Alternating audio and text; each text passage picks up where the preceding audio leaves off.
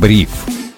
Узнайте первыми, почему этот день войдет в историю. Всем привет, это Бриф, коротко и по делу. Меня зовут Сергей Чернов. Сегодня 3 октября 2022 года. Со мной на связи главный редактор InvestFuture Федор Иванов. Федя, привет. Привет, Сереж. Вначале хотел обсудить с тобой сразу несколько новостей, но, как мне кажется, все они об одном. Во-первых, сегодня вышли данные опроса в ЦИОМ которые говорят о том, что каждый пятый россиянин заявляет о сокращении накоплений на фоне санкций. При этом спрос на наличность достиг рекордных значений с марта. Эту ситуацию фиксируют банки, и один из крупнейших в стране повысил ставки по 4 рублевым вкладам, чтобы хоть как-то удержать у себя эту наличность. Ну и также по опросу в ЦИОМ каждый десятый россиянин заявил о желании хранить деньги в зарубежном банке, при этом только 1% опрошенных имеет зарубежный счет. Я из всей этой картины вижу, что народ не очень понимает, что делать со своими накоплениями, и ты знаешь, то, что у многих их нет, говорит о том, что, видимо, и раньше люди не очень понимали, как капитал составить, а потом его и сохранить.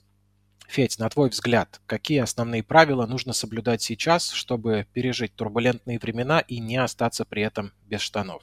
Угу. Ну, знаешь, на самом деле много упирается еще в уровень доходов. Это тоже всегда нужно знать. Как бы, да, с одной стороны, важно следить за своими расходами, но с другой стороны, если доходы находятся на уровне, когда человек буквально выживает, ну, либо обеспечивают какой-то минимально нормальный уровень жизни, то, ну, как бы не предосудительно то, что он не может откладывать, потому что портить себе здоровье, там, например, плохими продуктами, либо еще как-то себя урезать в нормальной человеческой жизни, не совсем грамотный подход. Ну, то есть это приводит к еще более тяжелым последствиям. Я думаю, ты, наверное, просто как человек, и тем более как психолог это понимаешь. Абсолютно согласен. Я думаю, что если есть возможность, сто процентов нужно продолжать откладывать. Э, откладывать на случай, если вдруг вас сократят. Откладывать на случай, если вы вдруг решите поехать куда-то. Откладывать просто на всякий случай. И многие инвесторы, с которыми я общаюсь, они допускают огромную ошибку. Они зачем-то начинают инвестировать до того, как у них есть подушка безопасности. Ну, как бы я говорю самые банальные вещи, но такое ощущение, что люди все равно этого до сих пор не понимают. А по факту это самое важное, друзья, подушка безопасности, желательно в разных валютах. В рублях у вас хотя бы должно быть денег на 1, 2, а лучше 3 месяца жизни, в случае, если вдруг что-то случится. Вот.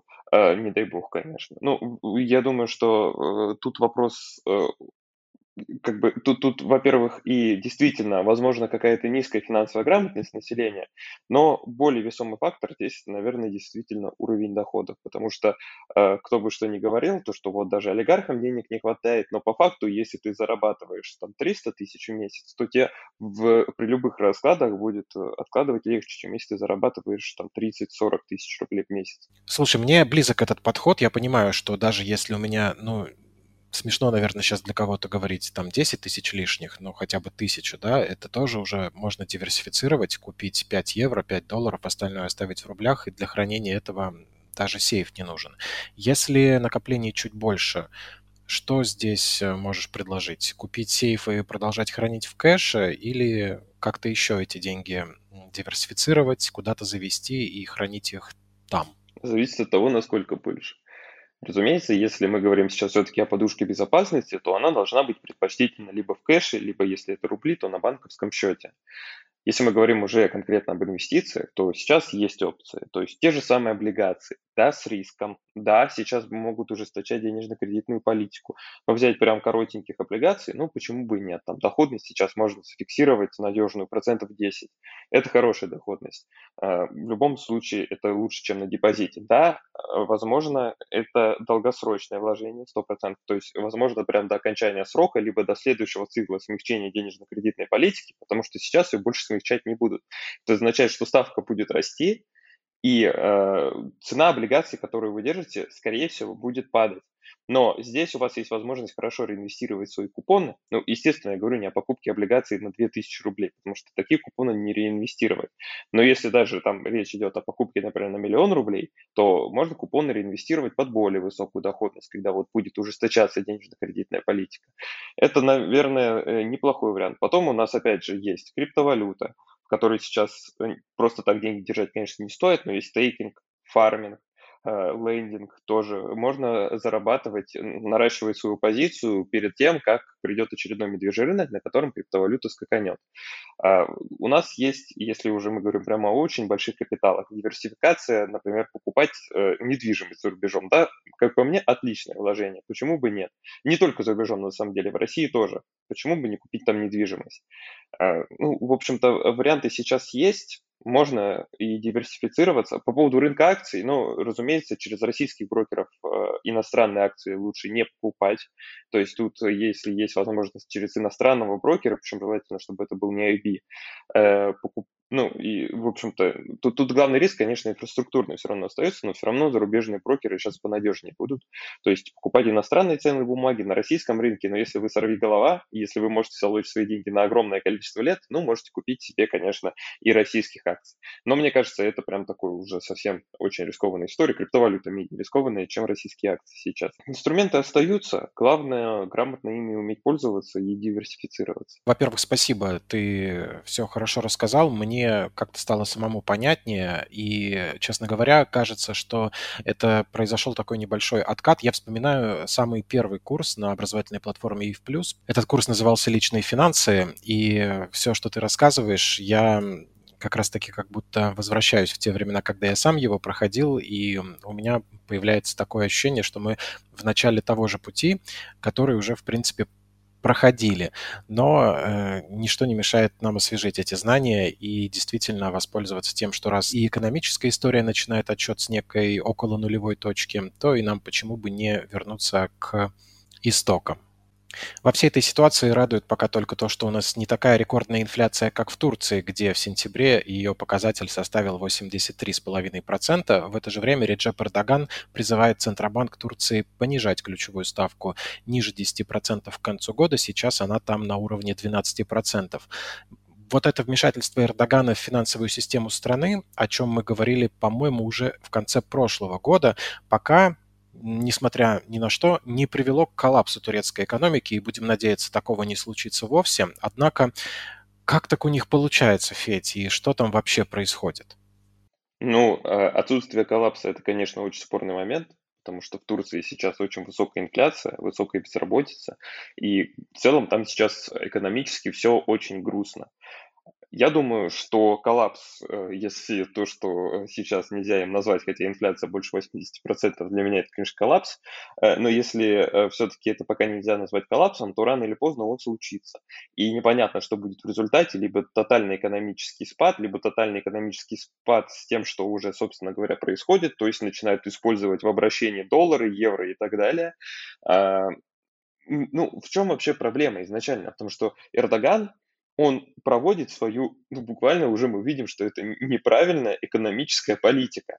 Человек уверен о том, что повыше... понижение процентных ставок приводит к понижению инфляции. И, ну, это то, что вот э, сейчас э, любят называть неофишеризмом.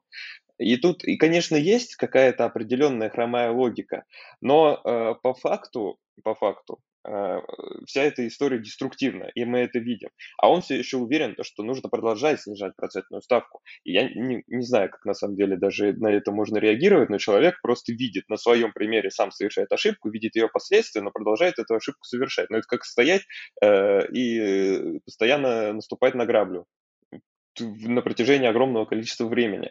По факту сейчас турецкой экономике не помешал бы волкеровский шок, то, что называется. Это резкое повышение процентной ставки, когда, да, действительно идет огромный экономический спад, все недовольны, инфляция все еще высокая, но по факту это тот э, спад, та, можно сказать, рецессия, которую нужно пережить для того, чтобы пойти в нормальное экономическое состояние. Но Эрдоган, видимо, к этому не готов. Я не знаю, я разные вещи слышал, и то, что он обосновывает вроде как это и Кораном, и какими-то мусульманскими особенностями, э, или то, что это действительно у него неофишеризм, может быть, там просто простая логика о том, что, ну, раз ставку повышают, значит, кредиты становятся дороже, а значит, компании, выросшие косты, они перекладывают на потребителей. И цены становятся еще выше. Ну, хромая, конечно, логика, но может быть, он ее придерживается, и это, наверное, все имело бы право на жизнь, если бы это работало. Но это не работает, а человек упорно продолжает, в общем-то, э, следовать своей экономической политике, и я почти не вижу шансов того, что из нее что-нибудь адекватное получится. Скажи, а можно сделать вывод, что вот этот НЭП Эрдогана, неправильная экономическая политика, может привести к тому, что однажды, в ближайшее, может быть, относительно время, там произойдет нечто такое, что обрушит цены на недвижимость, и можно будет по дешевке купить э, квартиру в Турции, э, о которых, как о варианте альтернативных инвестиций, ты рассказывал в ответе на первый вопрос. Ну, квартиры в Турции, конечно, сейчас очень дорогие, и это один из факторов э, сильной инфляции, который, возможно, даже не связан с историей с лирой. Я думаю, что пока россияне продолжают пребывать в Турцию, у нас все еще достаточно граждан осталось, которые могут туда уехать, купить недвижимость. И я думаю, что снижение цен на недвижимость, конечно, ждать, ждать не стоит. Но какой-то, может быть, перспективе нескольких лет вполне, почему нет, э, действительно обвал всего рынка. Просто проблема в том, что недвижимость – это та вещь, которую в Турции все равно иностранные инвесторы быстро раскупят. Просто люди, у которых есть деньги. Ну, потому что море, хорошая погода, в общем-то, хороший сервис. Почему бы здесь не купить квартиру, да? А и низкая коммуналка. Э, дешевые продукты зачастую. Поэтому они просто берут, оп, и, и просто, ну, как бы скупают все квартиры, поэтому недвижимость, наверное, не та вещь, на которую цены могут упасть, но, наверное, в течение нескольких лет может быть какое-то снижение. Спасибо тебе, Федь. Напомню всем, это был главный редактор InvestFuture Федор Иванов. Спасибо тебе, Сереж. Таким было 3 октября 2022 года. Меня зовут Сергей Чернов. Слушайте бриф. Всем удачи и до встречи.